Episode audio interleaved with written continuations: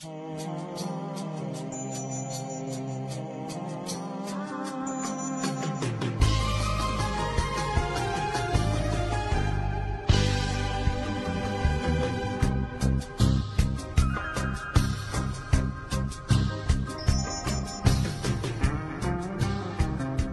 ahora estamos en un momento en que hemos aprendido que las distintas formas de violencia verbal, física, psicológica acrecientan un modelo es un modelo estructural de violencia. Me enteré de lo que era eso hace cinco días, porque mi esposa me dijo, digo, oye, ¿qué es esto de rompe pacto?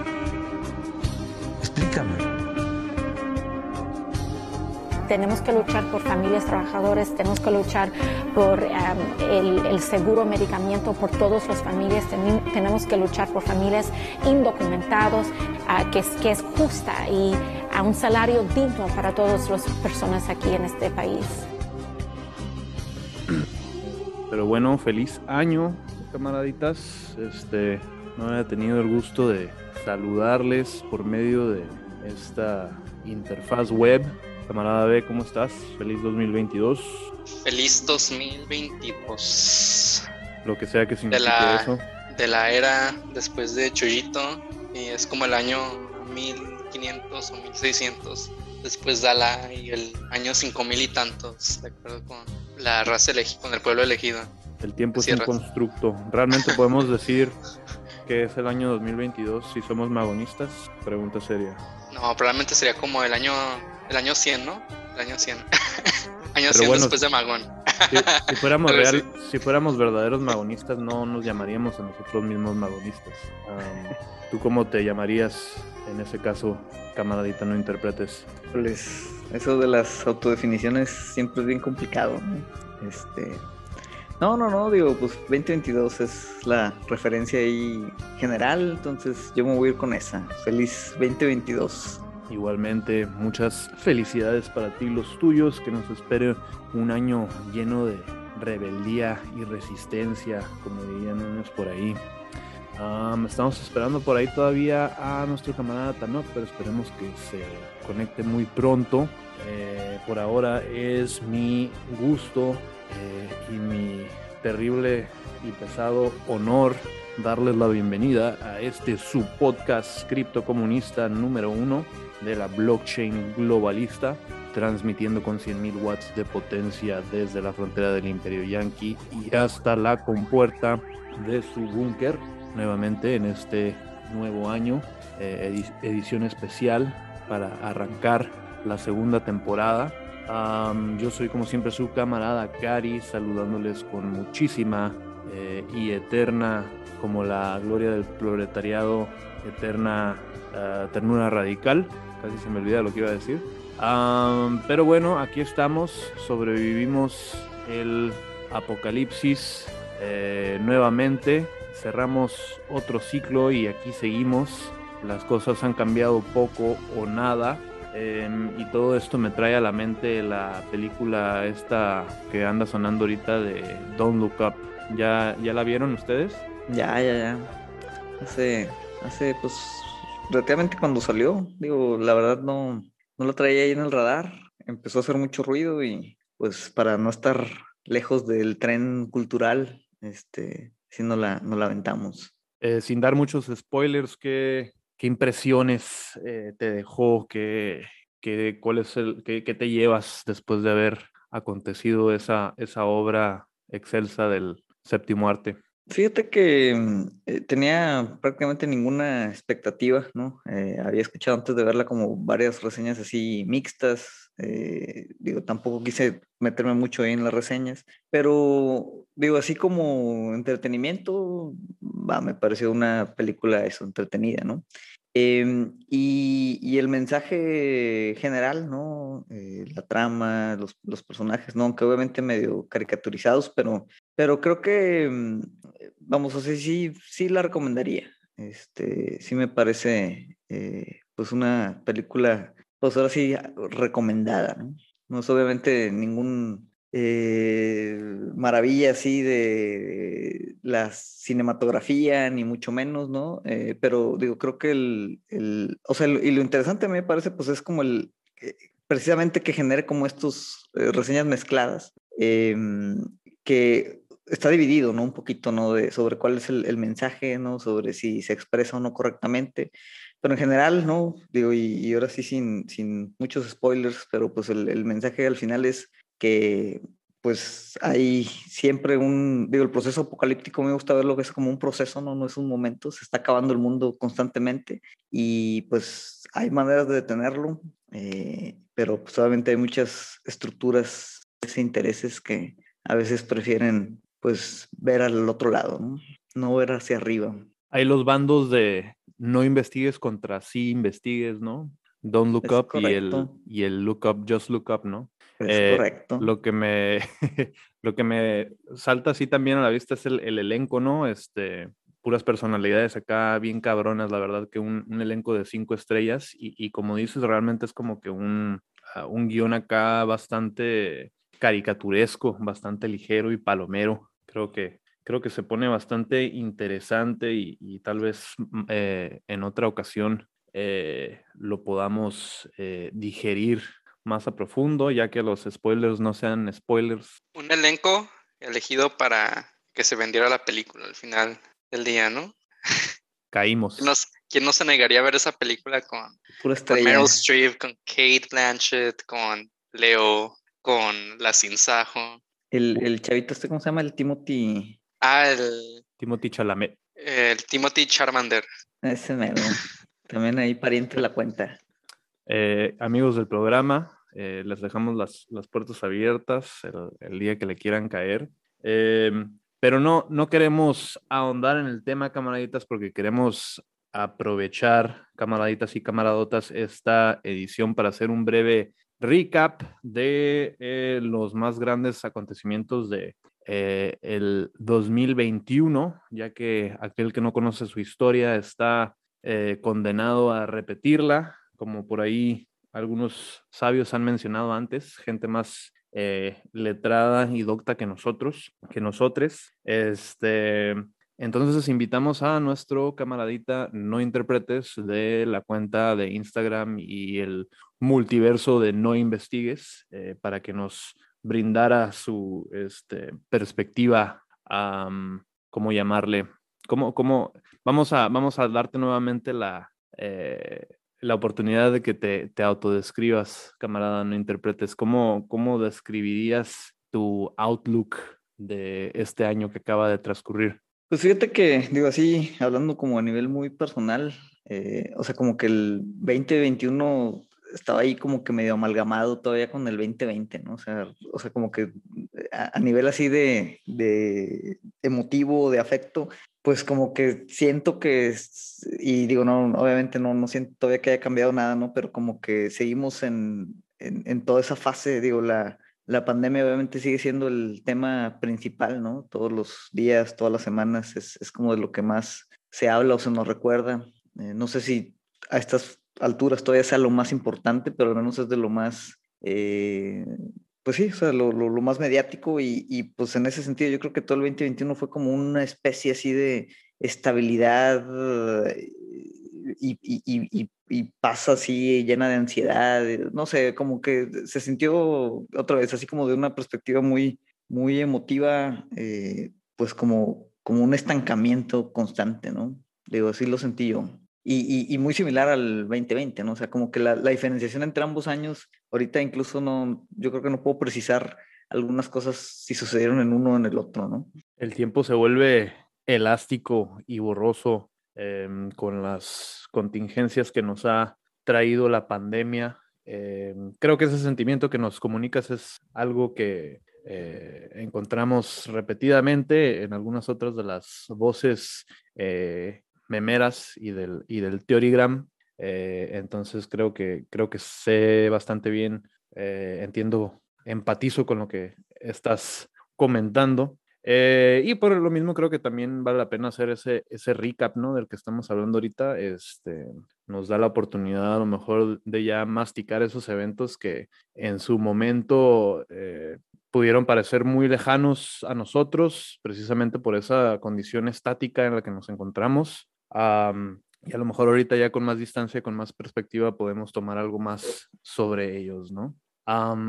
y bueno, creo que me gustaría empezar ah, con algo que sucedió eh, casi casi arrancando el 2021 y que creo que básicamente eh, marcó la pauta para eh, el tipo de año que iba a ser, ¿no? en el panorama de la geopolítica global. Y quería empezar con el, los acontecimientos del 6 de enero en el Capitolio de los Estados Unidos y la así llamada insurrección, ¿no? camarada B, ¿por qué no nos das un recuento de los daños que causaron eh, los marranitos que fueron a, soplarle a la casa? Y pues mañana se cumplen, se cumple un año, precisamente, se cumple un año de la insurrección del Día de Reyes. En el Estamos en Insurrection Eve.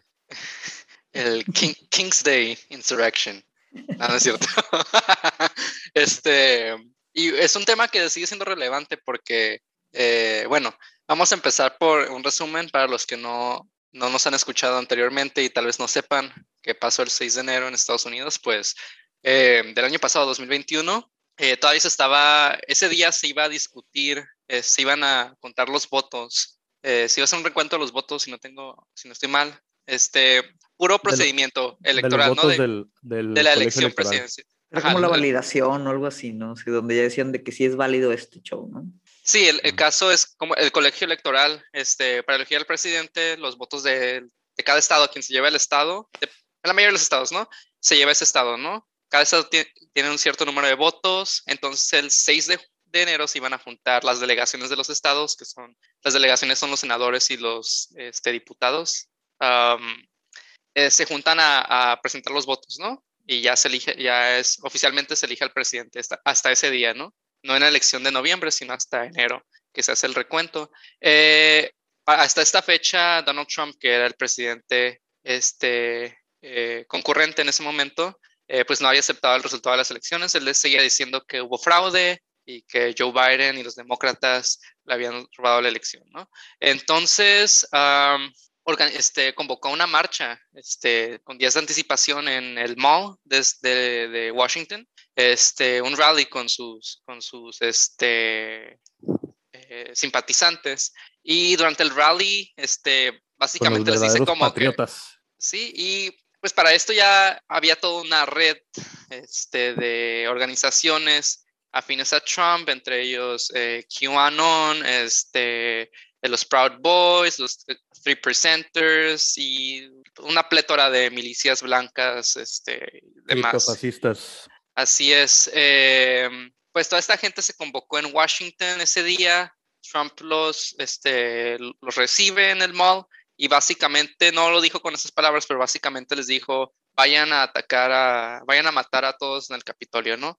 Este, no lo dijo con esas palabras. Nos van a de amarillistas aquí, camarada. Pero eso, eso, fue, eso fue lo que quiso decir con sus palabras. Entonces, pues toda la turba de gente se fue rumbo al Capitolio, que está al extremo, uno de los extremos del mall.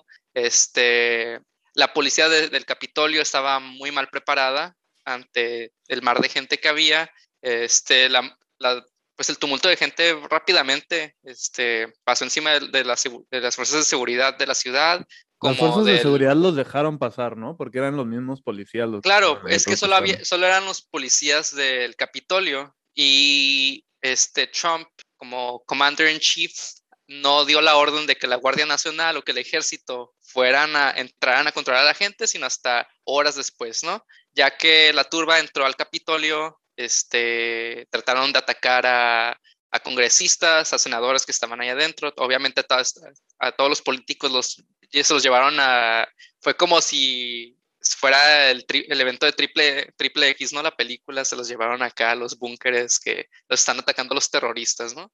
Eh, hay muertos en este evento, muere, una, muere un policía, si no estoy mal, muere eh, eh, una una simpatizante de Trump, eh, una muchos heridos. sandieguina, aquí cerquita de casa. Así es, este, muchos heridos, este, tanto policías como como este, estos, estas personas, los protesters.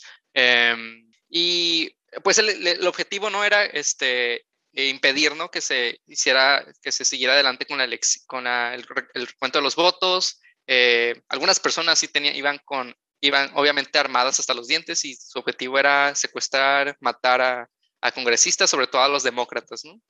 Y... Pero, principalmente a Mike Pence, ¿no? Porque Mike Pence era el que tenía la responsabilidad final como vicepresidente, vicepresidente de hacer valer el conteo del colegio electoral, ¿no? Entonces, esa era, esa era como que el, la meta última de los manifestantes era detener a Mike Pence para detener la elección que era supuestamente ilegítima en los ojos de estos manifestantes, ¿no? Sí, es que ese día, pues Mike Pence se volvió traidor a Trump, ¿no? De hecho, reculó en contra de Trump, este, llamó a que Trump, creo, no sé si lo declaró o fue alguien de su staff que estaban, diciendo que querían que Trump renunciara, este, pues Trump, este, Pence siguió adelante con el conteo, ¿no? cuando se realizó días después. Eh, Pero bueno, también el objetivo de, los simpatizantes ahí que querían matar a Nancy Pelosi, querían matar a, a Ilhan Omar, querían matar a, a, Alexandria Ocasio-Cortez y... Como, que realmente tampoco, no, obviamente no, no había sido un, objetivo organizado así de vamos a hacer esto, o sea, nomás de repente es de que, órale, vamos al Capitolio y, y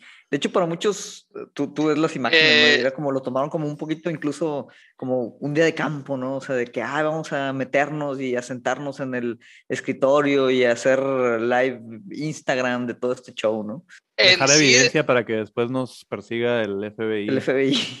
el, pues el, el, grupo de gente en su totalidad no estaban organizados, pero lo que la, la, investigación que hoy en día sigue por parte del Congreso es que había células dentro de ese tumulto de gente que sí estaban muy bien organizadas y que incluso estaban, este, tenían un inside voice, o sea, tenían, es, había este, políticos republicanos entre ellos congresistas que están ahorita todavía en el Congreso, que estaban ayudando a estos a estas personas para guiarlos en cómo meterse a las oficinas donde estaban los políticos. También ahí han salido que incluso comentaristas de Fox News y no sé de qué otros medios, ¿no? Igual ahí ya es, un cagadero, eh, se convirtió, después de, de, todo el circo, pues se ha convertido en un arma más de los demócratas, ¿no? Para perder el tiempo, ¿no? Un, este, una cortina de humo para fingir que están haciendo algo cuando realmente no hacen nada, ¿no? Pero pues según los demócratas ahí ya es una teoría de conspiración acá que todos los republicanos sabían. Eh, eso, eso es lo que más rescato, ¿no? Y que no, este, de lo que no habla el mainstream media eh, lo suficiente, ¿no?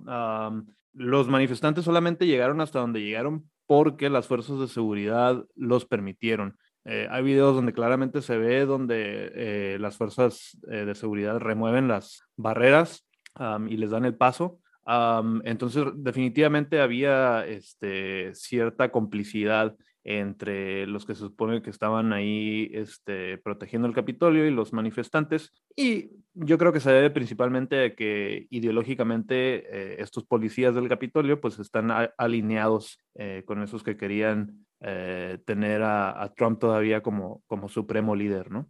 Sí, correcto. O sea, yo creo que hay un componente, como tú dices, ideológico. O sea, normalmente pues digo, las fuerzas de seguridad, digo, especialmente en Estados Unidos, ¿no? Pues tienen ese, Em, eh, perfil eh, alineado, vamos a decir, con, con lo, lo, mismo que estas milicias blancas estaban tratando de hacer.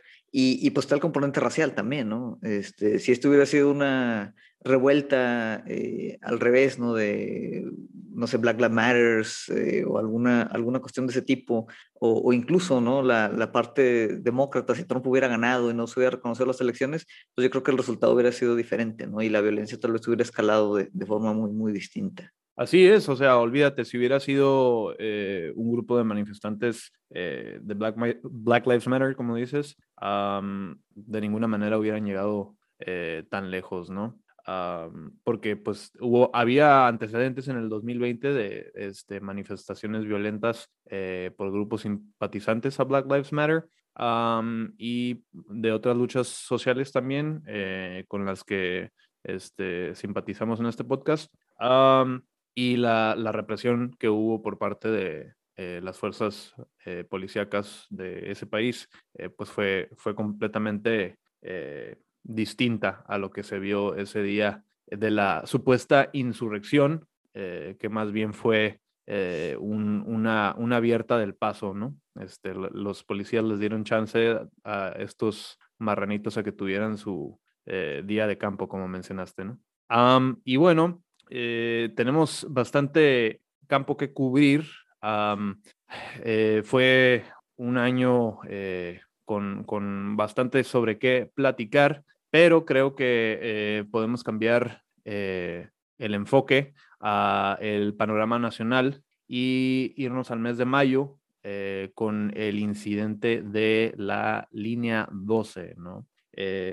Que pues sin lugar a dudas ha sido uno de los accidentes que más han marcado esta administración de AMLO que bueno, ahí tal vez pudiéramos debatir eh, su involucramiento, su responsabilidad o no responsabilidad, eh, pero sin embargo eh, sigue siendo un evento que, que, nos dejó marcados este año pasado como país. no sé si nos quieras dar un breve recuento, camarada B. Gracias. El, pues la tragedia de la línea, de la línea, línea 12 pasa el, el 3 de mayo del año pasado. Em, a las 10 de la noche, uno de los, una de las trabas, creo que es una traba de lo que sostenía parte de la estructura elevada de la línea 12, la línea 12, la línea 12 del metro de la Ciudad de México está en, su parte elevada, si no estoy mal. Em, y colapsan estas trabas. Eh, al colapsar la traba cae parte de la estructura.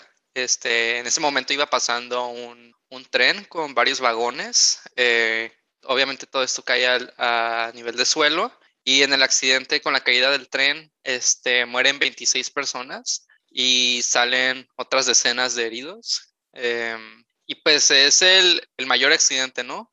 El accidente de mayor envergadura que ha, que ha tenido el, sistema de metro en la Ciudad de México y creo que también uno de los accidentes en transporte público más, pues más mortíferos, ¿no? Más, graves, ¿no? En todo el país. Este, no recuerdo ahorita este, si ha habido algo más grave en otra parte del país, pero dado que la Ciudad de México es la única ciudad que cuenta con un sistema de transporte, este, podríamos decir bien. eh, Mínimamente decente, ¿no? Comparable con algunas otras metrópolis del mundo. Así es. Y eh, pues lo que genera la controversia, ¿no? rápidamente, eh, a minutos de que sucedió y que se volvió viral este, en todo México ya se sabía que había sucedido el accidente, se politizó eh, el accidente, ¿no? Eh, en contra de, como un arma, ¿no? En, este, en contra del gobierno este, de Andrés Manuel López Obrador, en contra del gobierno de Claudia Sheinbaum, ¿no? Porque este proyecto se, este, se diseña, se construye este, durante parte de la gestión de Marcelo Ebrard, que hoy en día es secretario de Relaciones Exteriores en su tiempo era miembro del PRD, pero pues eh, muy cercano a AMLO, ¿no? Entonces, eh, eh, había muchas personas, ¿no? Que son allegadas a AMLO que estaban, que estuvieron involucradas, este, y al parecer, de acuerdo a un informe, este, a un informe técnico, ¿no? Que se hace una investigación, pues se encuentra que, que entre los, pues, las, las partes culpables, ¿no? Aquí, en cuanto a al accidente, pues tuvieron que ver, ¿no? Las empresas contratistas, ¿no? Quienes construyeron el, eh, la obra, quienes llevaron a cabo la obra. En este caso fueron ICA, eh, Alstom Mexicana y Grupo Carso, ¿no? Propiedad de Carlos Slim. Se dirige mucho la atención a, precisamente a Brad, ¿no? Que es, podríamos decir que eh, en muchos aspectos la mano derecha de AMLO actualmente, o por lo menos hasta ese punto y, sin embargo logra, logra zafarse, ¿no? Este, se, rápidamente se, este, se detecta su involucramiento por la gestión que él tuvo durante el tiempo de la construcción de esa línea. Sí, ahí es que Ebrard eh, fue el que aprobó como el diseño, ¿no? Pero en sí eh, la construcción se lleva a cabo bajo el gobierno de Mancera. Y Mancera, pues también era del PRD, ¿no? Pero en, este, después fue como traidora a todo el grupillo de AMLO cuando salieron con el PAN. Y bueno, a pesar de este, toda la ira eh, que pudiéramos ah, como colectivo a narcodisidente dirigir hacia la persona de Brad, pues este logra, logra zafarse eh, de cualquier responsabilidad al respecto de estas fallas, ¿no? Este, camarada, no interpretes, a lo mejor tú, tú lo viviste eh, más de cerca eh, viviendo en aquella ciudad. ¿Qué, ¿Qué, más nos gustaría agregar al tema? No, digo, básicamente yo creo que lo, lo principal es ese fenómeno, ¿no? Que ahora pues es casi casi permanente, ¿no? Que cualquier tragedia de este tipo, pues inmediatamente se, se politiza, eh, pero pues a un nivel ahora sí de lo más bajo y superficial, ¿no? Que puede haber, ¿no? Entonces, de inmediato el, el, enfoque, ¿no? Que obviamente esta no solo es una tragedia en, en, la parte eh, humana eh, principalmente, pero es, habla de todo un tema ahí, o, deja al desnudo, ¿no? Toda la complejidad de, de temas de eh, corrupción, ¿no? De, de, temas de, mal gestión, ¿no? De proyectos públicos, de la complicidad, ¿no? Que siempre hay entre, entre eh, las empresas, los grandes corporativos, ¿no? Grandes empresas privadas que, que se licitan eh, este tipo de, superproyectos. Y, y de alguna otra manera todo eso, pues como que queda mm, a la deriva y pues nuevamente, ¿no? el, el enfoque es en uno o dos personajes que aunque claro que tienen una responsabilidad muy, muy importante, ¿no? En una tragedia como esta, pues desvía, ¿no? Eh, de, la complejidad de, de, todo lo que implica, pues un proyecto de, no sé, fueron yo creo que más de 10 años, ¿no? Eh, una pesadilla de gestión de proyectos, un proyecto que traía alertas eh, por todos lados desde mucho antes de la tragedia, eh, un proyecto donde obviamente pues mm, varios políticos a todos los niveles, eh, federal, eh, estatal, ahí mismo en Ciudad de México, se colgaron muchas medallas, plagado como siempre, ¿no? De temas de corrupción. Y al final de cuentas pues sucede la tragedia, inmediatamente se politiza, eh, los medios mantienen siempre ese enfoque. Y pues la memoria eh, histórica, vamos a decirlo de alguna manera, ¿no? De, de, de, también de nosotros, pues también dura poco, ¿no? Eh, ahorita creo que el, el, último estudio técnico ese que mencionabas hasta hace poco relativamente se, se mencionó. la principal deslinde de responsabilidad va hacia la parte de construcción, ¿no? Hacia la ejecución de la construcción, que está sobre, pues, el grupo de Slim. Obviamente Slim, pues muy cercano al gobierno de, de AMLO, eh, pues acordaron ahí reparaciones y no sé qué tanta cosa sin costo. Y pues de repente, bueno, ya no hay ahí nada más tal vez que hacer, nada más que buscar, nada más que castigar y ahí cierra, ahí cierra el tema, ¿no? No sé si al final hubo alguna... Eh, eh, pues persecución ahí eh, penal sobre pues algún jefe de proyectos o algún ingeniero de obra, ¿no? Que, que, pues es lo que pasa, o sea, al final pues se linda la responsabilidad sobre el último eslabón ejecutor eh, de, de, todo este tema, ¿no? Entonces, em, pues digo, fue pues de esas cosas que son como un despertar así de un balde de agua fría que pues muy rápido, ¿no? Como que se, se, acaba ahí cualquier potencial, ahora sí, reflexivo o de movilización, eh, pues otra vez, ¿no? Por orientarlo a, a, pues, quién tiene políticamente la culpa y, y, por quién no habremos de votar, ¿no? En las siguientes elecciones. Eh, no sé si siga, eh, ¿cuál es el estatus de la línea? Supongo que todavía sigue sin funcionar, que tú sepas. Entiendo que, o sea, había comprometido ya unas reparaciones, pero sí creo que a la fecha esa línea está todavía, este, pues detenida, ¿no? Que, que, no es la primera vez, digo, también esa misma línea fue la que tuvo el tema de los vagones, ¿no? Que también estuvo detenido una gran cantidad de tiempo.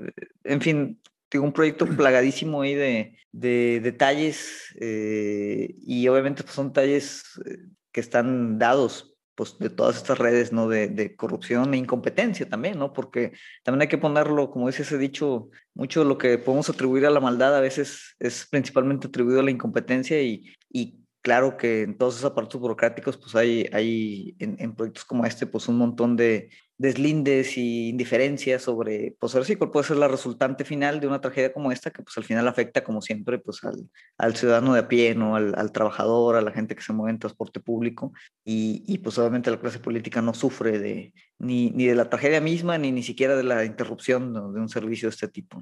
Presidente Xi Jinping, por favor arregla nuestra línea 12. Um, ahora que lo mencionas, ¿crees que realmente haya dañado considerablemente eh, la aceptación política que tiene Morena entre la población? No sé si a largo plazo, la verdad. En ese momento, tal vez, eh, posiblemente en el siguiente ciclo electoral, ¿no? Va a ser uno de los temas que van a salir ahí en los spots, ¿no? Van a ser este, leña de, de todo ese tema.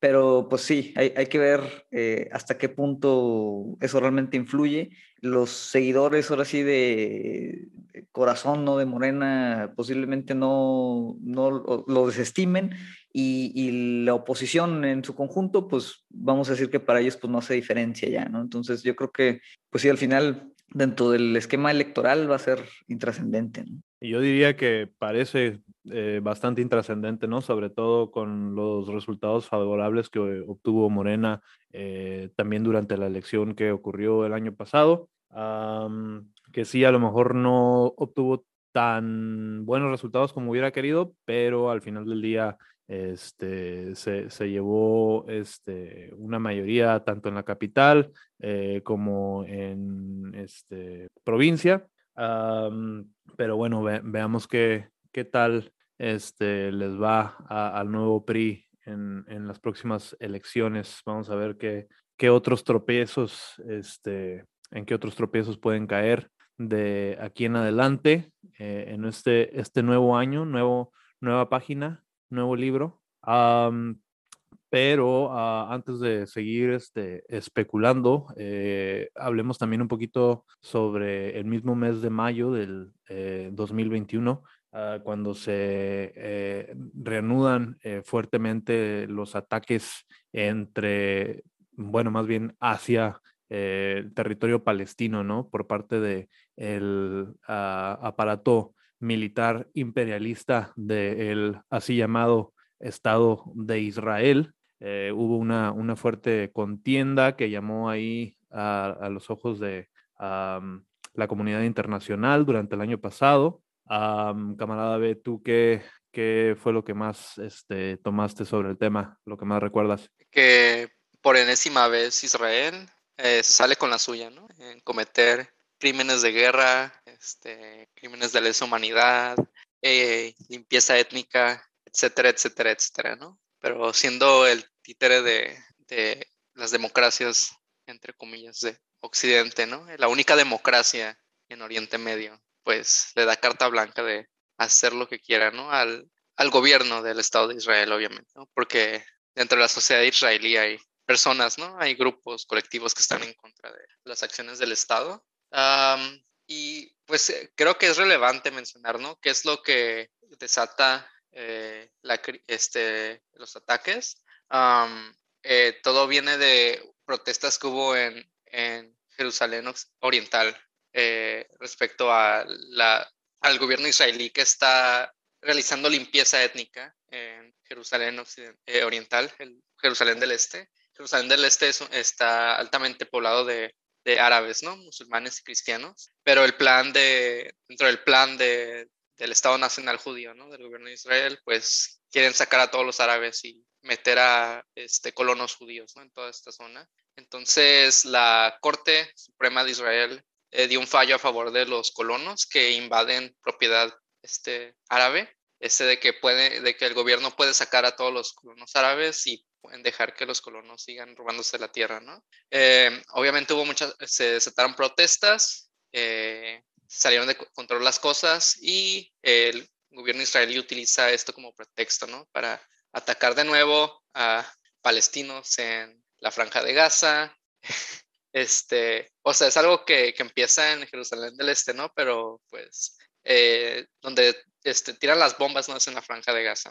También, obviamente, hubo violencia, ¿no? En, en lo que es eh, em, el West Bank, este, en Cisjordania. Eh, pero algo que, que, sí llama mucho la atención, ¿no? Es que antes la violencia, este, más que nada, o lo que veíamos en, en las redes, ¿no? Era el, el, el ejército israelí, ¿no? Eh, bombardeando, ¿no? O tiroteando a, a protestantes palestinos. ahora también hay, pues, células de supremacistas judíos, este, grupos de extrema derecha, este, que están haciendo, están este, cometiendo violencia por sus propias manos, pero con este, el beneplácito ¿no? del ejército y las fuerzas de seguridad israelíes. Eso es, es algo que me este, llamó mucho la atención, que me marcó mucho, ¿no? Todo, todos los videos que, que, no sé si pudieron ver en redes, ¿no? De turbas de, de estos este, este, grupos este, radicales judíos que atacaban a familias, este, a personas este, árabes que iban solas en la calle y se les echaban encima o destruían propiedad, automóviles, casas, este, quemaron casas, sacaron a gente de sus casas. Eso sí fue algo, mucha violencia, ¿no? Este, lo que se vio. Sí, digo, es casi casi ya también este un, un ritual así recurrente, ¿no? Los ataques de, de Israel a, Palestina, digo, obviamente es una, es una región que ha estado en, en este ciclo este, durante ya mucho tiempo, pero como dices, ¿no? se pasa lo mismo, hay por eh, algún chispazo, ¿no? Eh, un, un, incremento de, de, los ataques, obviamente Israel, eh, pues con todo el poderío militar patrocinado ahí por las eh, potencias de la OTAN, ¿no? Pues eh, tiene siempre el, el, la decisión ¿no? de cuándo hacer estas, estas ofensivas. hay siempre, obviamente, como una especie de, de atención pública, ¿no? mediática a, a, los eventos de manera poco crítica en la mayoría de las veces, ¿no? Obviamente no, no se explora la, pues la, las condiciones eh, históricas, ¿no? Este conflicto y, y como tú dices, la, eh, se vuelve aceptable eh, básicamente el, Estado de Israel que pues tiene una política prácticamente genocida, ¿no? Y, y ya pasa el tiempo, ¿no? Como todo, eh, de, dejan otra vez los medios la nota y pues eventualmente, ¿no? Hay, hay, hay otro tema de este tipo, mientras obviamente todas las constantes tensiones, la constante violencia, los constantes ataques, el constante desplazamiento eh, de, de, de, de, estas zonas, que obviamente pues no todos los días este, pues se le da esa atención ahí mediática, ¿no? Pero al final pues el, el, discurso general, ¿no? Sigue siendo que, que pues vamos a decir que, que Israel está eh, justificado, que es un Estado legítimo, este, que tiene su derecho a estar ahí, etcétera, etcétera. Y, y ya, ¿no? Eh, obviamente hay voces disidentes eh, respecto a esto, yo creo que cada vez un poquito más, pero pues igual, ¿no? No, no sé a qué nivel esas, esas voces o esa crítica pues alcancen a, a, ver alguna posibilidad tal vez de, de que pues esto no, no siga pasando y, y, se encuentre una solución, ¿no? Obviamente ese, ese problema de, de, Israel y Palestina, pero, pero sí es un tema también que pues hablamos de este ataque del 10 de mayo como podríamos hablar de, de muchos otros atrás y, y, es recurrente y el ciclo pues es el mismo, ¿no? En cuanto mediáticamente se refiere. Sí, creo que la, la posición hegemónica eh, la resumió perfectamente nuestro queridísimo eh, presidente eh, Joe Biden. Eh, Israel tiene el derecho de defenderse a sí mismo, ¿no? Y vemos poca atención mediática, por lo menos en el MSM, más allá de eso, ¿no? Uh, por ahí llegó también nuestro camaradita Tanok. No sé si tengas algo que agregar sobre el tema. Bienvenido, Tanok. Llegué como 10 horas tarde, haber sido enfermo. Y pues, Lo importante son decir? los amigos que hicimos en el camino, no te preocupes. Sí. Israel son los amigos que hicimos en el camino. Y pues realmente, realmente, ¿qué se puede decir? ¿Qué más se puede decir de Israel que no se han dicho de otros proyectos eh, colonialistas de Europa y, y, Estados Unidos, como lo fue en su momento? Alguien, no sé si alguien podría argumentar que todavía lo es. Eh, Liberia en el continente africano, o incluso la misma población blanca que todavía reside en Sudáfrica y otras regiones, ¿no? Eh, pues está claro. Eh, hot take, ningún estado es legítimo, ajá. Y, pero está claro que, está claro que Israel tiene una agenda, una agenda genocida y expansionista muy particular contra el pueblo judío, contra el pueblo palestino, pero también supremacista, porque no se van solo contra los palestinos árabes, sino también contra los palestinos judíos, los judíos etiopíes y, y, y, árabes independientemente de su religión, ¿no? Ya ni hablar de otros grupos indígenas de Asia Occidental. Sí, ¿no? Llama pues, mucho la atención como Israel realmente es, eh, como le, les encanta llamarles, eh, una democracia y aún así sigue siendo el que, el que más flamantemente opera como un etnoestado, ¿no? Donde todas sus políticas están orientadas a, a promover este, esta pureza eh, de, eh, étnica, ¿no? De, de, la raza judía. Sí. es la, la clásica eh, contradicción, ¿no? De mientras, mientras un país se, se, se, denomine democracia liberal, ¿no? Y esté en ese sentido apoyado por eh, los demás eh, poderes de Occidente, eh, pues básicamente es, es, un cheque en blanco para, pues ahora sí que hacer lo que les guste con cualquier otra estado o nación eh, sin importar realmente pues, cuál es la, la condición ahora sí democrática ¿no? de, de, de, ese régimen. Entonces, eh, sí, una democracia liberal en, en, el sentido estricto, que obviamente pues eso otra vez nos vuelve siempre a que la democracia liberal no solo no está peleada ¿no? Con, con ese tipo de, proyectos eh, de, pues, de etnoestado, sino que eh, pues se nutren incluso de, de, esta posibilidad de, ejercer como estos fascismos. O sea, siempre hay esta retórica de que la democracia liberal eh, implica precisamente pues esa, esa, esa, libertad, esa democracia, esa participación, eh, y al final pues siempre damos cuenta que, que Israel o cualquier otro estado eh, que se denomine como democracia liberal, pues puede transicionar o estar siempre en un proceso de transición hacia, hacia un fascismo eh, pues de, este, de estos niveles. ¿no? Así es. Israel siempre ha sido un régimen fascista, ¿no? Nunca ha sido una democracia, ni siquiera democracia liberal. Es que directamente, para quien no lo sabe, cómo se formó Israel, el público, ¿verdad? Es que Israel se formó con el Reino Unido arreglando su, entre comillas, cuestión judía, enviando a todos los judíos que pueda a esta colonia británica en su momento, territorio palestino. De ahí los dejó que hicieran lo que quieran y han servido funcionalmente tanto para Europa como Estados Unidos. No sé qué tanto Canadá y Australia y Nueva Zelanda están involucrados. Eh, han, han, servido como... Lo suficiente este, para condenarlos. Pues sí. El imperio anglófono. Han, efectivamente, a partir de etnocidio, supremacía judía que excluye a otros judíos, particularmente etiopíes, etiopíes y palestinos, contra, contra árabes israelíes. Eh, alguien podría sospechar que en cierta forma, incluso contra judíos ateos o no religiosos, siendo financiados por estos poderes del norte global para expandir tierra, expandir influencia sobre, el, sobre Asia Occidental y continuar el proyecto colonialista de como una de las múltiples formas que siguen continuando dentro de Ah, toda Asia en general y, de, y del norte de África y África en general, todo el sur global en general, ¿no? Ahora sí que maldito George Soros. Pero bueno, camaraditas, eh, si eh, no interpretes nos lo permite, eh, vamos a tomar nuestro pequeño break eh, para ir a echar una miada. Y en unos breves instantes eh, regresamos con esta tremenda recapitul recapitulación de la historia geopolítica en el 2021. Ya volvemos. Con mucho cariño para todos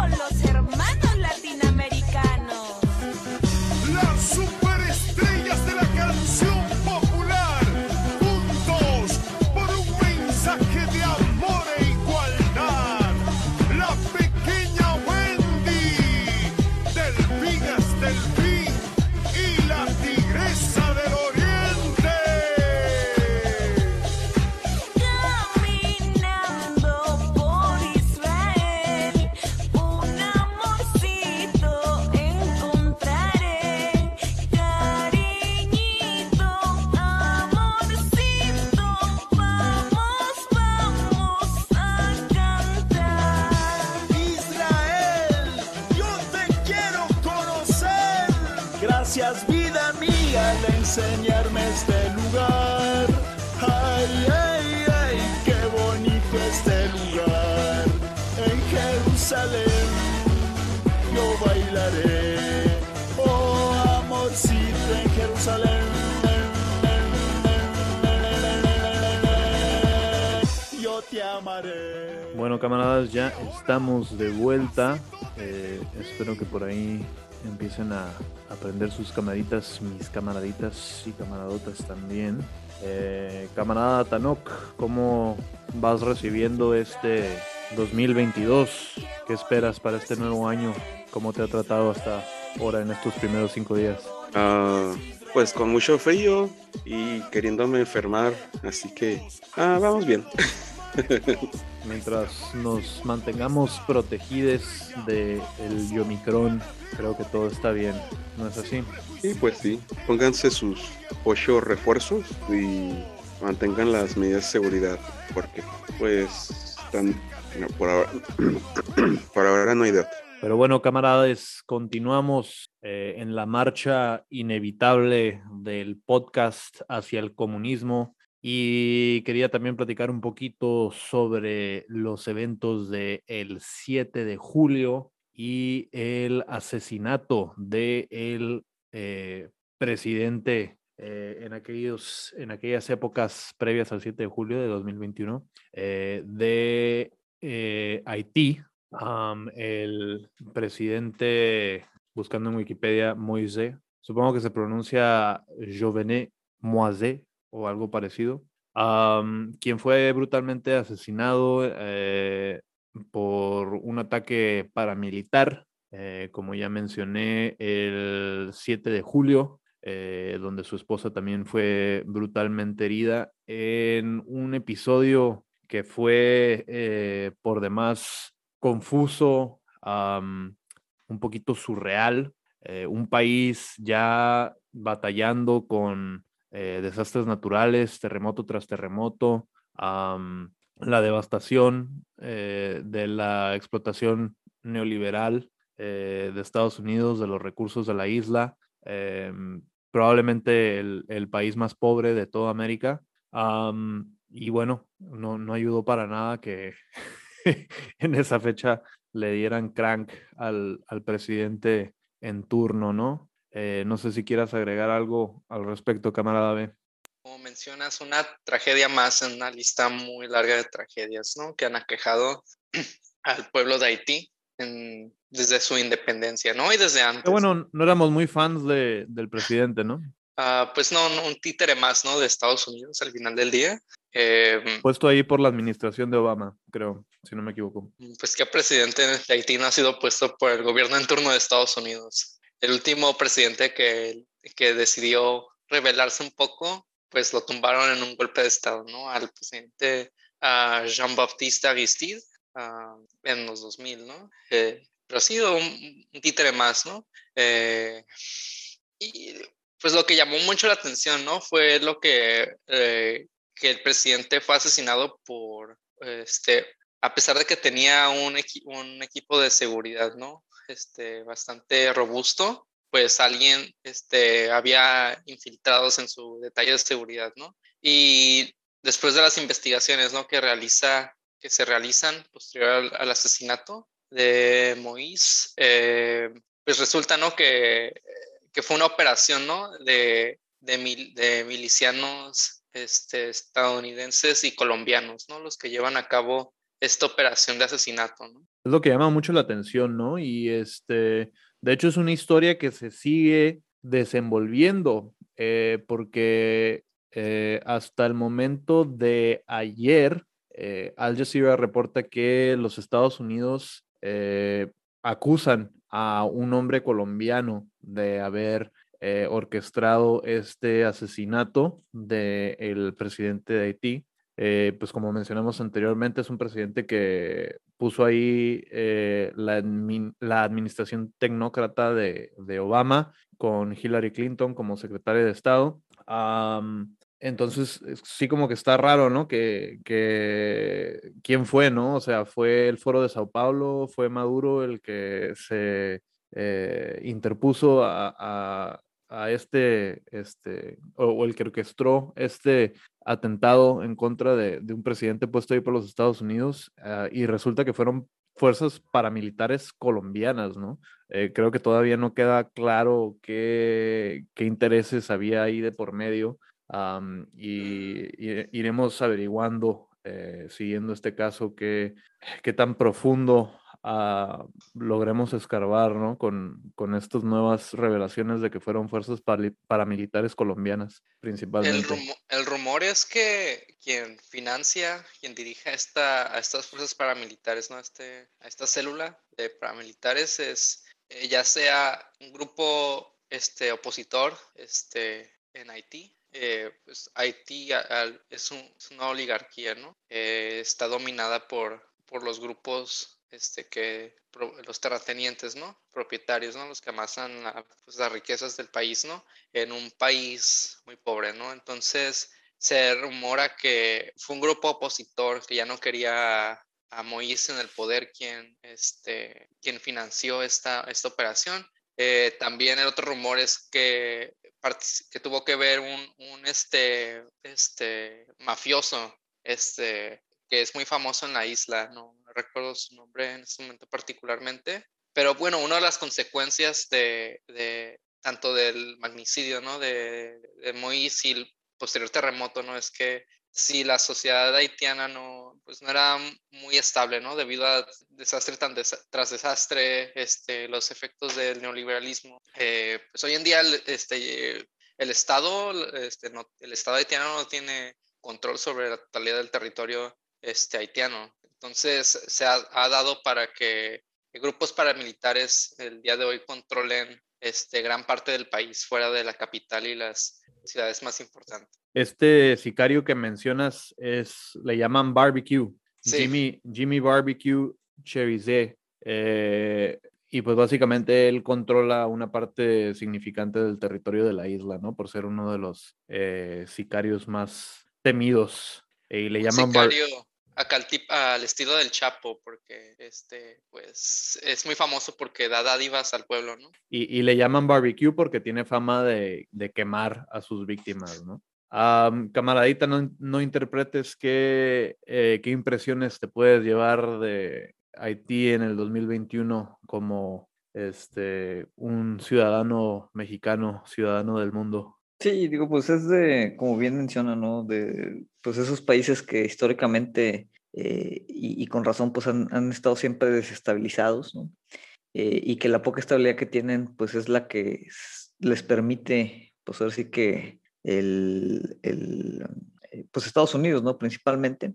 Em, sí, he de aceptar, ¿no? Que en cuanto a el tema político actual en la isla, ¿no? Sí, soy bastante ignorante.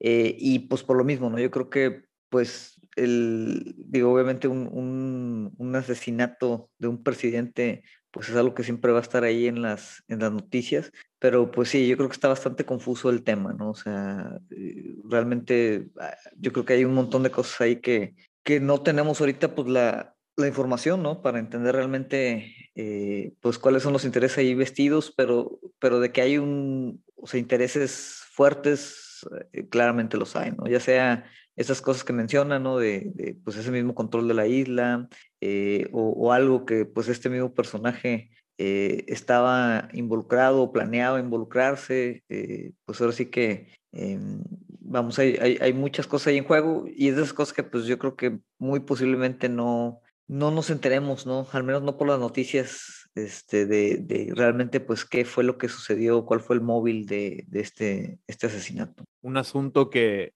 iremos desenvolviendo eh, durante este año conforme se desarrolle este eh, juicio hacia el paramilitar uh, colombiano de nombre Mario Antonio Palacios. Eh, estaremos al pendiente, estaremos atentos. Um, 2021 también fue un año que se caracterizó por eh, un nuevo hype eh, en el interés en los viajes espaciales, ¿no?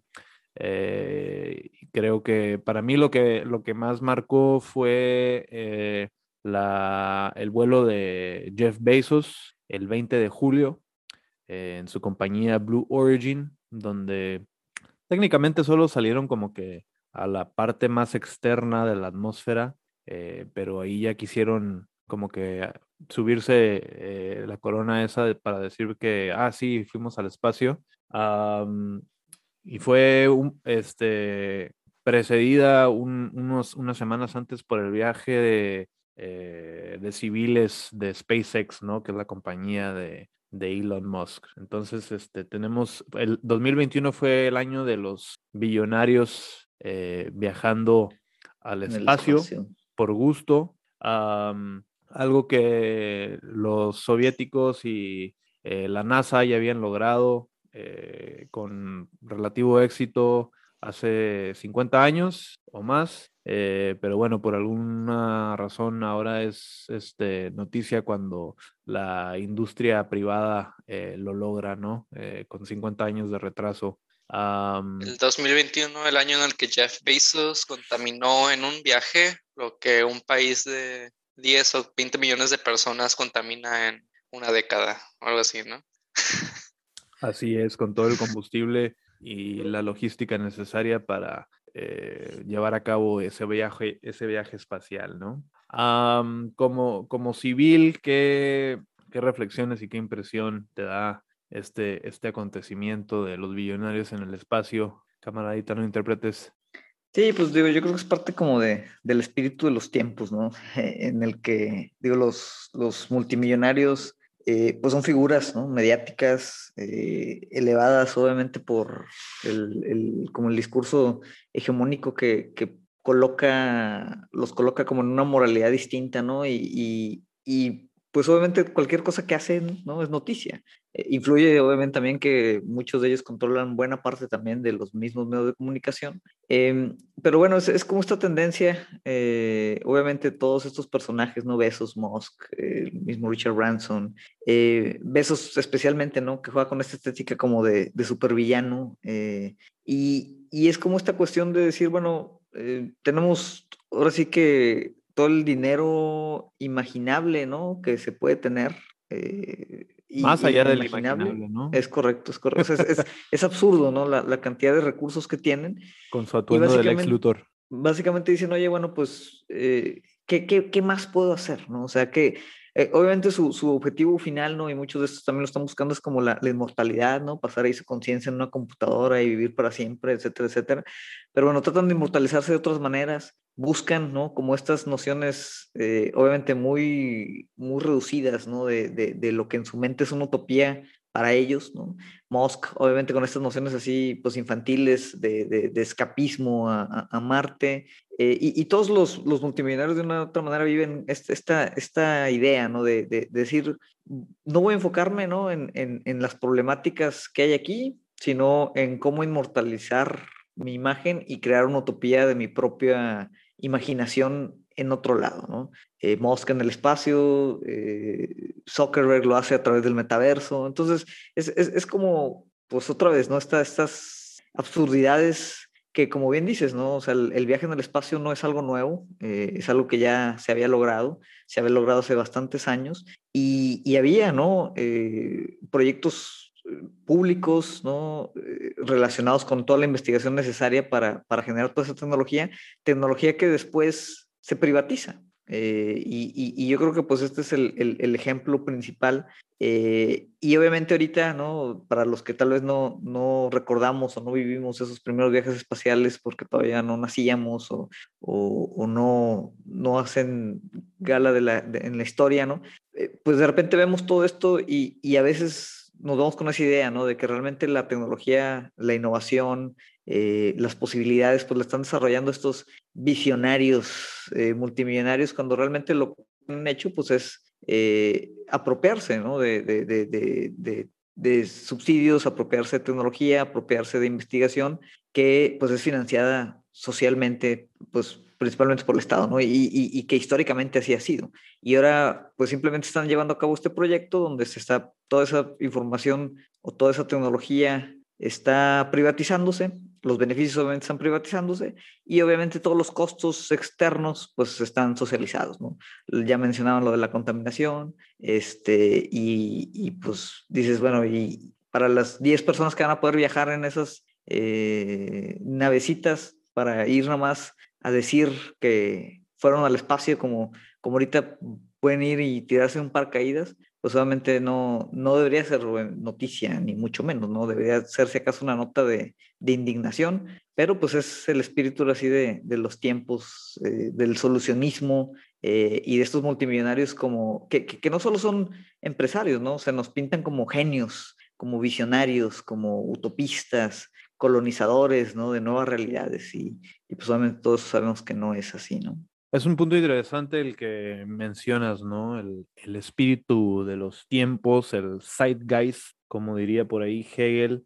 Este, pero realmente esa es la opinión predominante, eh, por lo menos el discurso en redes. eh, a lo mejor yo estoy muy encerrado en mi este, burbuja de opiniones, eh, pero pues parece que a, lo mejor hay tantas personas eh, que se dan cuenta de los abusos que están cometiendo estas empresas privadas ah, en contra de los supuestos eh, beneficios que, se supone que todo este hype del SpaceX y el Blue Origin traen, ¿no? Eh, ¿Crees tú que realmente haya una opinión dividida, no sé, en el país o globalmente, o, o crees que realmente es hegemónico como que la, la aprobación hacia estos proyectos eh, de los de lujo, ¿no? De, de, de proyectos de vanidad realmente de estos billonarios. Yo creo que, digo, eso que mencionas es, es bien complicado, ¿no? Como esa, esa percepción, porque sí, definitivo que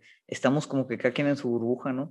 Y donde yo te podría decir que, que sí hay mucho, eh, mucha gente crítica este, de, de, de todos esos proyectos, em, pues también por otro lado, sí alcanzas a, a, a ver que hay mucha gente que, que es, pues lo contrario, ¿no? Em, que, que, empata, eh, pues ahora sí que ese discurso hegemónico de, de innovación, de, de, que esto realmente es, es, es un triunfo, eh, ahora sí que colectivo, cuando pues obviamente no es, no es más que eso, como mencionas, ¿no? un proyecto de vanidad. Eh, no sabría, ¿no? Eh, realmente, pues indicar si, si esa percepción está 50-50 dividida o, o, está más inclinada hacia un lado. La realidad es que al menos los, los medios ¿no? Como tal, y otra vez, muchos de estos multimillonarios son propietarios de, de, del mismo aparato mediático, eh, pues siguen siendo mayormente no críticos de estos temas, ¿no? Y siguen empujando, como esta retórica, siguen empujando estos discursos. Eh, ya creo que les es más difícil, tal vez, ¿no? Que, que sea universalmente comprado el, el, el mensaje, pero yo creo que la intención eh, sigue ahí y independientemente de, la percepción, pues digo, materialmente se siguen gestando estos proyectos, ¿no? Eh, y, no hay, o no pareciera haber como un, un aparato que nos permitiera, eh, si en efecto la percepción fuera principalmente crítica y negativa, no hay como mecanismos que realmente nos permitieran no solo cuestionar, ¿no? sino evitar que esto esté sucediendo, eh, que estos recursos se sean apropiados de esta manera y que ahora sí que la inventiva eh, del, del, ser humano esté encaminada simplemente pues a cumplir los caprichos de cinco personas ¿no? en el mundo. Eh, por ahí el meme que anda circulando, eh, que he visto últimamente, es este de un millón de segundos, son 11 días con 14 horas. Eh, un billón en el sentido anglosajón, como diría Dross, de la palabra, un billón de segundos son 31 años con 8 meses. Y un trillón nuevamente con el sentido gringo de la palabra, un trillón de segundos es, son uh, 31.710 años, ¿no? Entonces, ahí, eh, con eso creo que últimamente está como que ayudando a caer más en cuenta la diferencia brutal que existe entre estos conceptos de millonario, billonario y trillonario, ¿no? Y qué tan grotesca es la acumulación de tanto capital por una sola persona, una sola entidad, ¿no? Cuando hay personas que eh, dentro del mismo Estados Unidos, eh, donde estas personas eh, se supone que crean trabajos y que mueven la economía con su riqueza, se están muriendo por la falta de acceso a recursos de salud, eh, la falta de acceso a comidas este, saludables, eh, viven en, desiertos nutricionales y francamente en el 2021 también fue el año de darnos cuenta cómo eh, Estados Unidos realmente es el país, es un país de tercer mundo con un cinturón de Gucci, ¿no? Um, donde la población de clase trabajadora sufre los estragos de la violencia, del cambio climático, eh, Texas se quedó sin electricidad, eh, hubo huracanes que dejaron devastación, Ah, también hubo tornados que acabaron eh, con áreas donde normalmente no hay ese tipo de tornados, etcétera, etcétera, ¿no? Todas estas consecuencias de este, permitir que el capitalismo eh, se salga de control de, de esta manera, ¿no? Algo que, que quiero este, meter ahí, que todavía estamos hablando de bases, eh, es como eh, su viaje este, al espacio, este, en cierto modo ofusca, ¿no? Lo que también sucede en 2021, algo muy relevante, que son las este, huelgas y los intentos de sindicalización en diferentes plantas de Amazon, ¿no? Es Amazon la empresa por la que Jeff Bezos es el hombre más rico del mundo. Bueno, primero segundo hombre más rico del mundo. Em, el viaje de 5.5 mil millones de dólares de Bezos a la- al límite de la atmósfera fue pagado por los sueldos caídos, eh, por lo que eh, Jeff Bezos explota de sus trabajadores. Este, trabajadores que también están en- eh, laboran en condiciones infrahumanas, ¿no? Todos, quiero creer que todos aquí y parte de nuestra audiencia han leído sobre qué es lo que sucede en los centros de distribución de Amazon. Eh, empleados trabajando en jornadas súper largas, en condiciones deplorables, ni siquiera ir al baño. Este, No les avisaban cuando, cuando había gente infectada de COVID, ¿no? En, en- al- adentro de las instalaciones. Eh, hubo lo, lo de los tornados recientemente, este, las, los, el manager de, de- de- del centro de distribución que fue destruido por un tornado sabía que había cli- este clima y alerta de tornado y no dejó irse a sus empleados a sus casas porque pues cómo iban a dejar de trabajar. O sea, y, Y, pues ahí gran se- parte de ellos ni siquiera eran empleados de Amazon, era, estaban eh, contratados por un tercero, ¿no? O sea, para también tratar de eh, minimizar el tema de prestaciones, ¿no? Claro. Este, pues ahí es wage theft, en este caso, este, el robo salarial, el robo de, este, el no pagarle bien a sus empleados es lo que financió el viaje de, de Jeff Bezos a la atmósfera. Algo que quería ahí mencionar. Sí, Está Definitivamente. relacionado, está, es, es- es- es parte de, de- de- eh, como esa noción, ¿no? Y, y yo creo que ya con esto para, para cerrar el tema de, de los multimillonarios, ¿no? Pero tienen estos proyectos, o, o sea, como dices hoy, el todo el tema de- del cambio climático, ¿no? Todas estas cuestiones que mencionas nada más en Estados Unidos, ¿no? Nada más el año pasado. Y dices literalmente, ¿no? El mundo se está acabando y estos cuates pareciera, ¿no? Que, que están haciendo proyectos como si el mundo estuviera en una plenitud en la que dices, bueno, ya no hay nada que hacer, bueno, vamos a mandar unos cuantos al espacio, ¿no? Para divertirnos un rato porque todo lo demás está excelente, pero es al revés, ¿no? O sea, el, el mundo literalmente se está acabando, se está acabando eh, en parte por esa acumulación este, de, de capital de estos cuates y en vez de decir, bueno, oye, vamos a ver qué podemos hacer para que no se acabe el mundo, es decir, bueno, vamos a ver qué podemos hacer para que se acabe más rápido, pero a mí no me afecte, ¿no? Para salir escapando en, eh, en nuestra nave exclusiva Blue Origin, eh, como, como lo hacen en, en cierta película que no voy a volver a mencionar.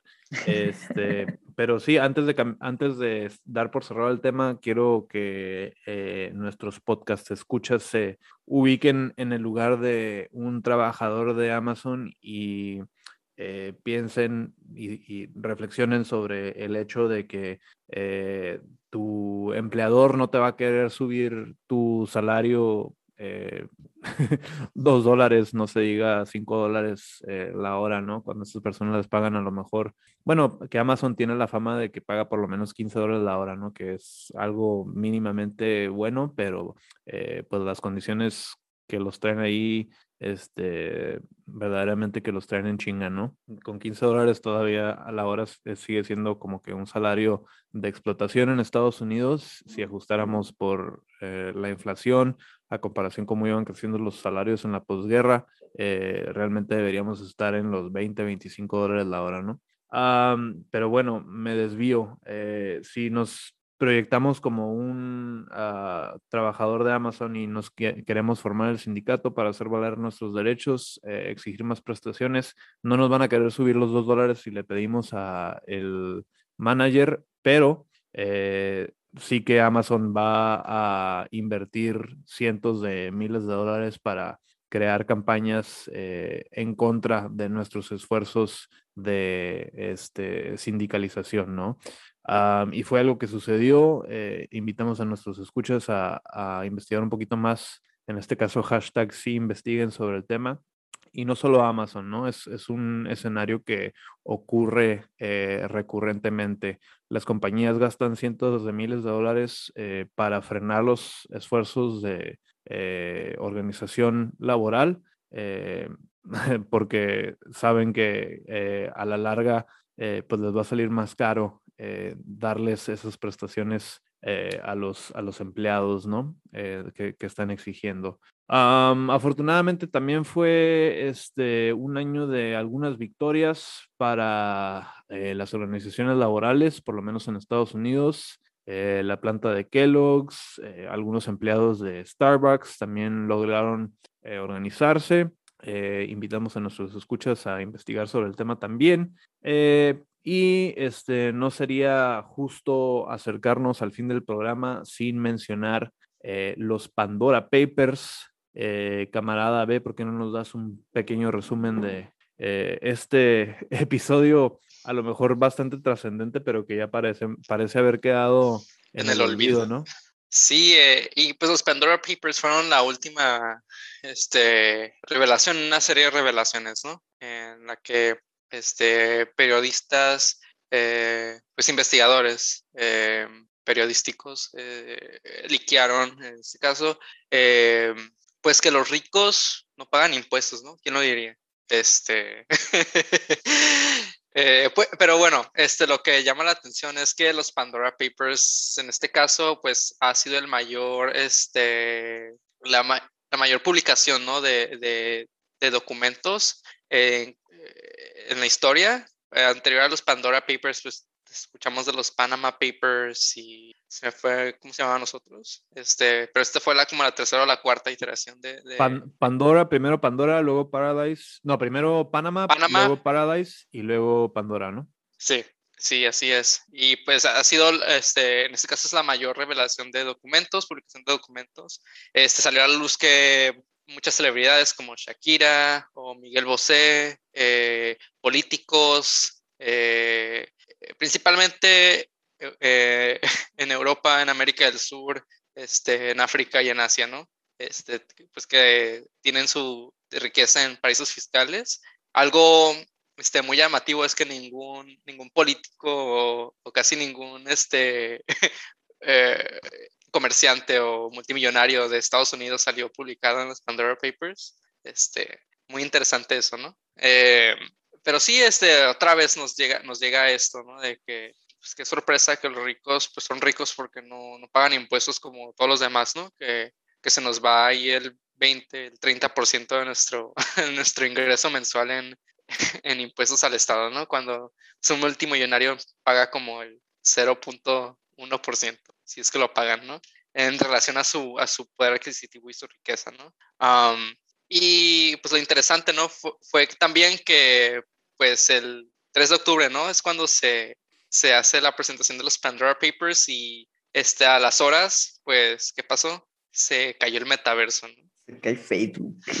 Nos quedamos en, en blackout del Zuckerverse. Este, sí, muy importante eso que mencionas, camarada B. No salieron casi gringos eh, que nos encanta señalar en los Pandora Papers, pero eh, anteriormente eh, había salido también un leak de los archivos de el IRS, ¿no? Que es el equivalente al SAT en México, el, el organismo de recaudación fiscal para el Estado. Y este, pues este leak también reveló eh, lo poco que pagan en impuestos los más ricos de Estados Unidos, ¿no? Eh, gracias a distintas eh, estrategias de contaduría que les permiten eh, evadir sus responsabilidades fiscales, ¿no? Eh, entonces, por ejemplo, estamos hablando de que Elon Musk en promedio paga el 3% de lo que gana al año. Jeff Bezos eh, paga menos de 1% de lo que gana al año, por ejemplo. A Warren Buffett, que es este, este magnate de este, empresas mediáticas, eh, apenas pagó el 0.10% 10% ah, de, de su, eh, de su ganancia en, en un año, ¿no? Entonces, eh, no sé si tenga que ver que esto salió anteriormente, con que ya no salieran en los Paradise Papers, pero lo que quería señalar es que realmente eh, ya las personas no tienen que irse al Caribe, no tienen que irse a estas eh, islas paradisíacas para buscar su este, paraíso fiscal, ¿no? Ya los ciudadanos americanos se pueden ir a- dentro de los 50 estados a Delaware o a Dakota del este, Sur. Dakota del Sur o uno de estos otros este, paraísos fiscales que ya existen dentro del territorio de los Estados Unidos, ¿no? Para este, efectos de, de evadir sus responsabilidades fiscales. Am, y todo esto se, se acentuó con eh, la administración de Trump, ¿no? Que le dio todas estas, este, todos estos permisos y estos bonus a sus compas del 1%, ¿no?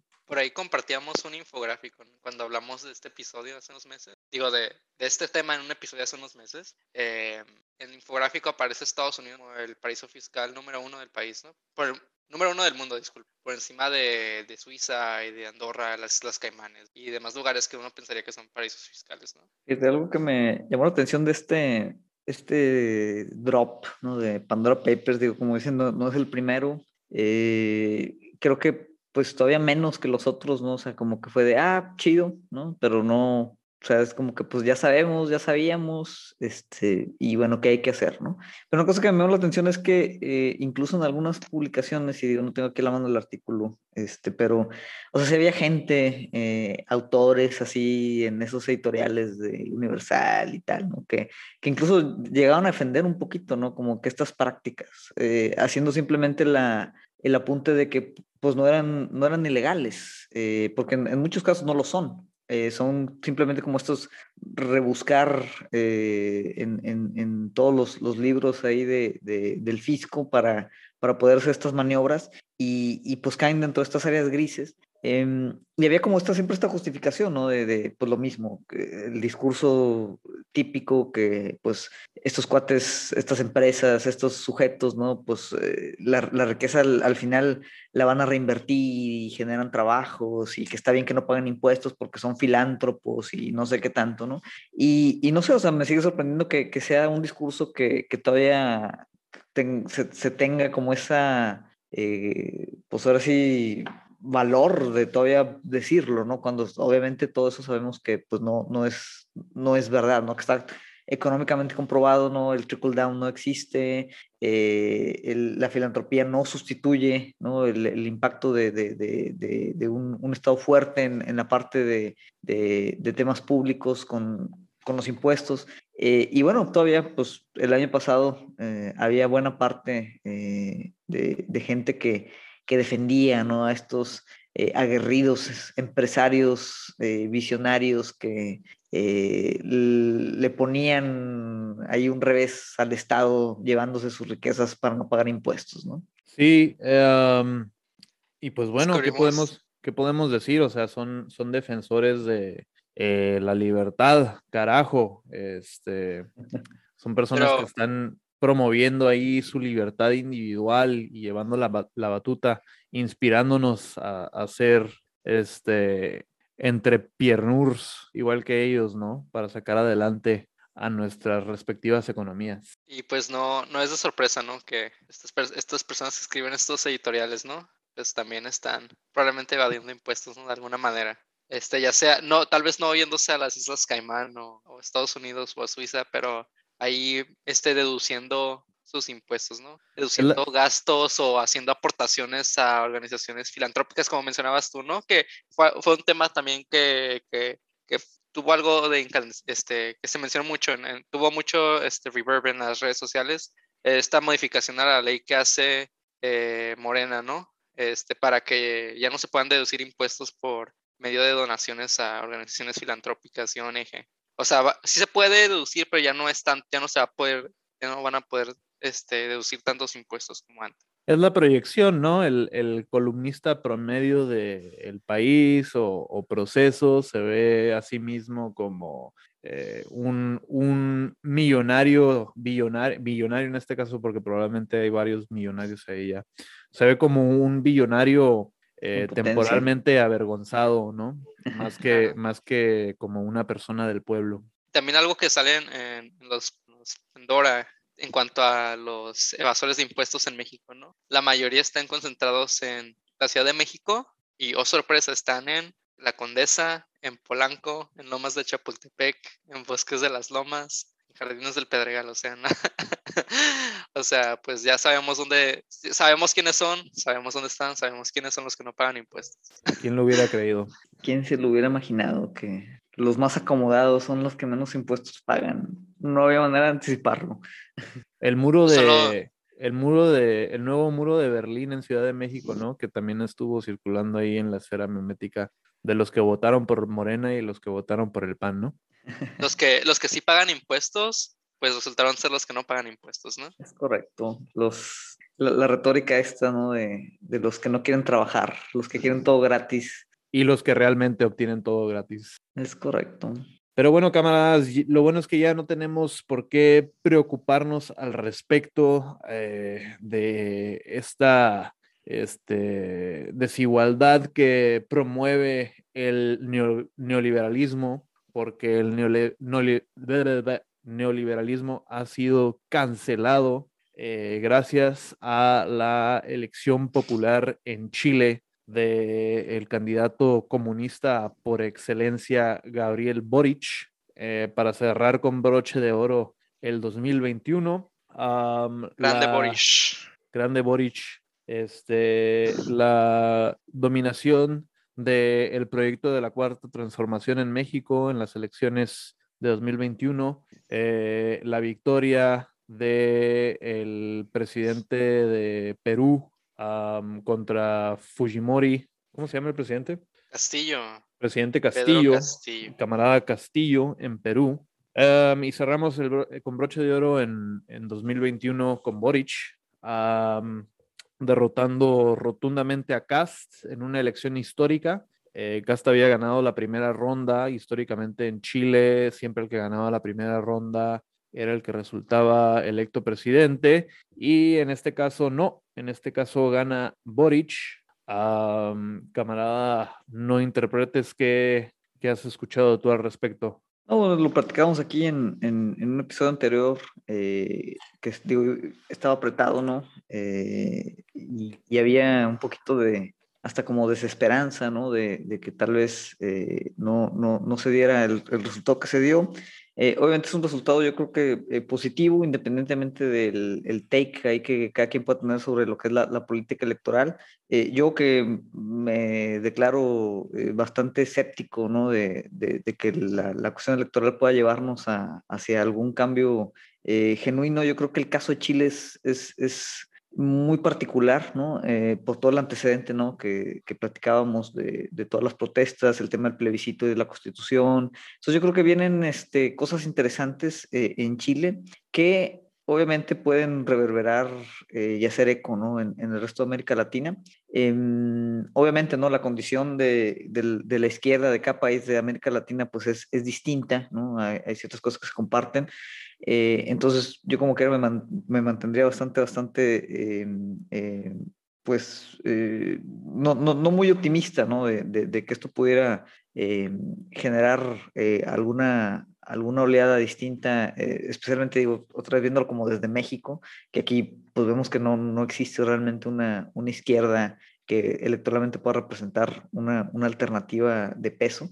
Eh, pero vamos, es, es pues ahora sí de lo positivo, yo creo, de- del año anterior. Y habría que ver, ¿no? Eh, hay, que tener ahí un ojo en, en- en Chile. eh, están pasando cosas interesantes y, y vamos a ver, ¿no? Esta, esta presidencia, pues joven, ¿no? Un poquito distinta y como que en un momento histórico muy particular de, de Chile, yo creo que puede ser algo interesante de, de, pues de, de observar, ¿no? De ponerle atención. Pre- precisamente eso escuché sobre el tema hoy, am, investigando un poquito, escuchando las palabras de eh, algunos camaradas chilenos eh, que nos dicen que hay que mantenernos pesimistas al respecto de la presidencia, pero al mismo tiempo se encuentran optimistas eh, con respecto al poder que puede tener ahora la organización a nivel local, ¿no?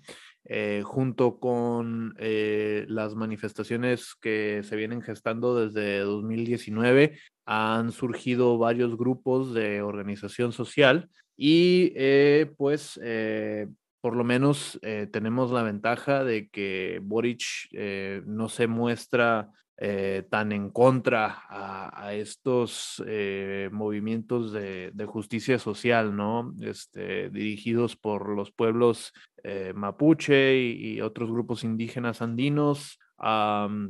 y distintas comunidades en, en- distintas localidades a lo largo de la costa chilena. Am, camarada B, ¿tú qué, qué resumen nos puedes dar de este temita que ya, ya hemos abarcado algunas veces? Pues ah, ha sido un triunfo este, para los, las organizaciones civiles y colectivos en Chile.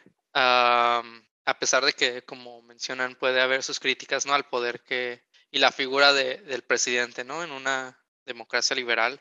eh, pues lo, lo, lo más importante de las elecciones en este año en Chile, creo que por encima de la elección presidencial, que sí es muy notable, es el constituyente, ¿no? Eh, el órgano constituyente está eh, pues deliberando, ¿no? Para crear una nueva constitución para el país eh, que puede traer este, cambios este, importantes en cómo se rige la vida en, en- Chile, ¿no? Y el hecho de que, de que Boris esté en la presidencia quiere decir que es probable que, que esta este, asamblea constituyente, ¿no? Convención constituyente tenga más este, libertad, ¿no? En cuanto a hacerse más radical, ¿no? Pero pues queda a ver, ¿no? ¿Qué es lo que va a suceder? ¿Cuál va a ser el actuar del gobierno de Boris? Este, ¿Cuáles son las reformas que, se dan en, la constituyente? Pero pues es, creo que, que nos trae un poco de optimismo a todos, ¿no? Tanto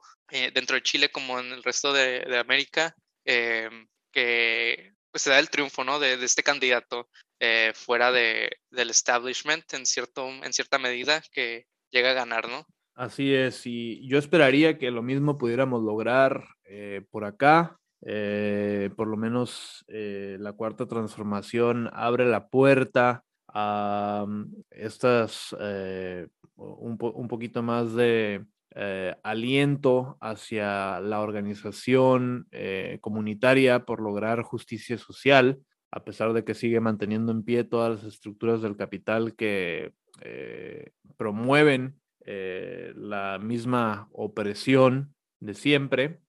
Eh, pero por lo menos esto, este panorama geopolítico lo- global en Latinoamérica nos puede alentar un poco, ¿no? A, entender que tal vez de poco puede servir eh, el esquema eh, centralizado nacional, pero nos puede por lo menos inspirar a organizarnos y, lograr algunas metas localmente, ¿no? ¿Qué creen ustedes? Sí, digo, al final yo creo que pues es, siempre es parte de, de la idea, ¿no? De, de ver cómo construir, eh, digo, México especialmente por sus características de territorio y, y ahora sí que multiplicidad, pues eh, que siempre eh, tener como prioridad, pues eso, la, la organización en, los niveles, pues al menos estatales tal vez, ¿no? Más, más locales incluso.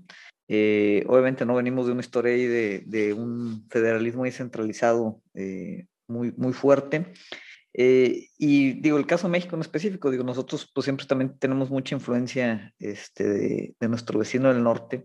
eh, y en ese sentido, digo, hay que ver eh, si a nosotros tal vez de este lado no nos va a tocar, pues a diferencia de tal vez esta, mm, este, resurgimiento ¿no? de la izquierda electoral en, en, en América del, del Sur, que nosotros tal vez estemos más cerca ahorita de, de que nos venga un, un populista autoritario estilo Trump, eh, pues para contrastar un poquito también el, el- el populismo también este, de, de AMLO. eh, y tengamos pues un, un choque, ¿no? Eh, pues ahora sí, electoral extraño en, en la siguiente, el siguiente ciclo electoral, ¿no? Pero principalmente porque digo aquí, digo, ni para un lado ni para el otro, esa es la única tal vez ventaja. Eh, vemos como una, una estructuración de, de una agenda política que, que pudiera pues realmente ser diferente, ¿no? En, en, el, en el siguiente ciclo electoral. O sea, tanto la oposición está totalmente, yo creo que desarticulada, como obviamente pues cualquier semblante de izquierda, ¿no? Entonces aquí en México pues está como que medio desierto el, el panorama, en mi opinión. Eh, ha- habría que, digo, en la parte electoral, obviamente que voltear a ver, pues ahora sí los, los movimientos que, que se siguen organizando y, y que han existido siempre desde la base, ¿no? Así es, creo que ahí vamos a tener que dejarle, abrirle campo a, al gobernador eh, de, de Monterrey para que adopte esa eh, postura de eh, populista autoritario, o quizá el regio pueda ser un buen personaje para llenar, el, el regio, el, el bronco pueda ser un buen personaje para llenar ese, ese vacío de, de auto- autoritarismo criptofascista a nivel nacional, ¿no? Así, Digo, ya claro. corrió una vez para presidente, ¿no? Yo, yo creo que el Bronco ya está fuera de la, de la jugada, no, no, no creo que tenga mucho de dónde rescatarse. Eh, y el, el gobernador, esta gran eh, figura ¿no? de las redes sociales, eh, antes que de la política, eh, yo creo que, que, que le va a hacer falta tiempo, ¿no? Yo creo que lo vamos a ver, pero no en la siguiente elección, yo pienso. Pero es, es definitivo, es, es, es el político del futuro aquí en México. Ese es el, el estereotipo, lo que, lo que el, algoritmo nos está regalando. Ahí le, le mandamos nuestras bendiciones a nuestro querido Sammy y a Marianita, a que nos eh, invitamos a los seguidores de Marianita a que sigan nuestro eh, podcast, nuestra página de Instagram, arroba memazapanes. Van a encontrar mucho contenido de su agrado. Este, pues bueno, camaradas, me parece que esa es, es manera de, de cerrar esta conversación. Antes de seguir anunciando eh, nuestra propia página a nuestros queridos amigos regios, camaradita, no interpretes, ¿por qué no les comentas a nuestros podcast escuchas dónde te pueden encontrar? Claro, este, ahí todos los que nos escuchan, digo, nos pueden seguir ahí en Instagram. La página es no investigues, no punto investigues. Eh, tenemos ahí algunos respaldos, pero bueno, ahí vienen los enlaces en esa, en esa página. Es nuestro proyectito ahí de, de memes. Este, ahí nos pueden seguir y bueno, de ahí se deslindan. eh, ahí tenemos nuestro, nuestro Discord y algunas de nuestras paginitas de, de, de respaldo, pero ahí en no investigues en Instagram es principalmente donde, donde nos pueden encontrar. Excelente, camarada B, algo que quieras agregar antes de que nos despidamos. Eh, por favor, vuélvanse eh, nuestros patrons. Necesitamos comer, por favor, ayúdenos. Ayúdenos a seguir creando contenido desde la izquierda radical y para la izquierda radical mexicana. Quién sabe, quizá algún día podamos ayudar a financiar al Ejército Zapatista de Liberación Nacional en Minecraft. Y, eh, pero por lo pronto pueden dirigirse al patreon.com, p-a-t-r-e-o-n.com, diagonal memazapanes, eh, para apoyarnos y que nos ayuden a traerles eh, el mejor contenido de la hashtag izquierda, izquierda radical. Les traeremos merch si se unen a la causa, stickers, camisetas. Queremos hacer todo esto para eh, seguir fomentando el ánimo de eh, resistencia y, disidencia contra la opresión capitalista en el territorio nacional y más allá. Ah, también nos encuentran en Instagram como arroba memazapanes eh, y nuestro Linktree para todas nuestras otras plataformas. Eh, camaradas, no interpretes, camarada B, eh, ha sido un gusto tenerles. muy, muy, muy contentos de eh, que nos hayas podido acompañar eh, esta noche con eh, corto aviso, camarada, no interpretes. eh, estamos esperando que este 2022 eh, esté tan lleno de eventos meméticos como el año anterior, que sigamos revolucionando la memósfera en, en Instagram. Eh, ¿Tienes algún propósito que, que nos quieras comunicar para este 2022? Pues yo creo que sí, a nivel del, del proyecto, eh, pues digo, estamos empezando ahí con algunos círculos de lectura. Eh, empezamos con un- unos por ahí el, el año pasado, con uno nada más. Eh, y bueno, ahorita continuamos y, y, pues yo creo que ese es el principal, ¿no? O sea, mantener ahorita al menos ese sentido de, de constancia eh, y pues como comenta, ¿no? Seguir, seguir ahí intercambiando diálogos y pensamientos con, con la comunidad ahí memera, memética, este, nacional, internacional. Eh, yo creo que básicamente eso sería, ¿no? Si, si hace falta tal vez sentarme a estructurar cuál, cuál podría ser el propósito de, de, de, este 2022, pero pues yo creo que ese sería uno. Nos, un, nos uniremos a su revolución en Discord, eh, por ahí vamos a dejar también el link para los círculos de lectura. Eh, y bueno, na, no, creo que no queda más que dar las eh, gracias encarecidas, como siempre, camarada, no interpretes. muchísimas gracias por tu tiempo, estamos también nosotros a tus órdenes. Y esta noche, como siempre, yo les digo, camaradas, pues das vidania. Gracias, Das gracias vidania. a ustedes también. Se murió mi amigo Bronco, se fue a ver qué hay más allá. Siempre fue el caballo más atrevido, Bronco a más. Se rompieron sus tobillos, yo lo tuve que acabar. Mientras le decía despacito, nos vamos a encontrar pa' volver a hacer camino, pa' correr hasta volar. Se me fue mi amigo a hacerme un sitio en el más allá.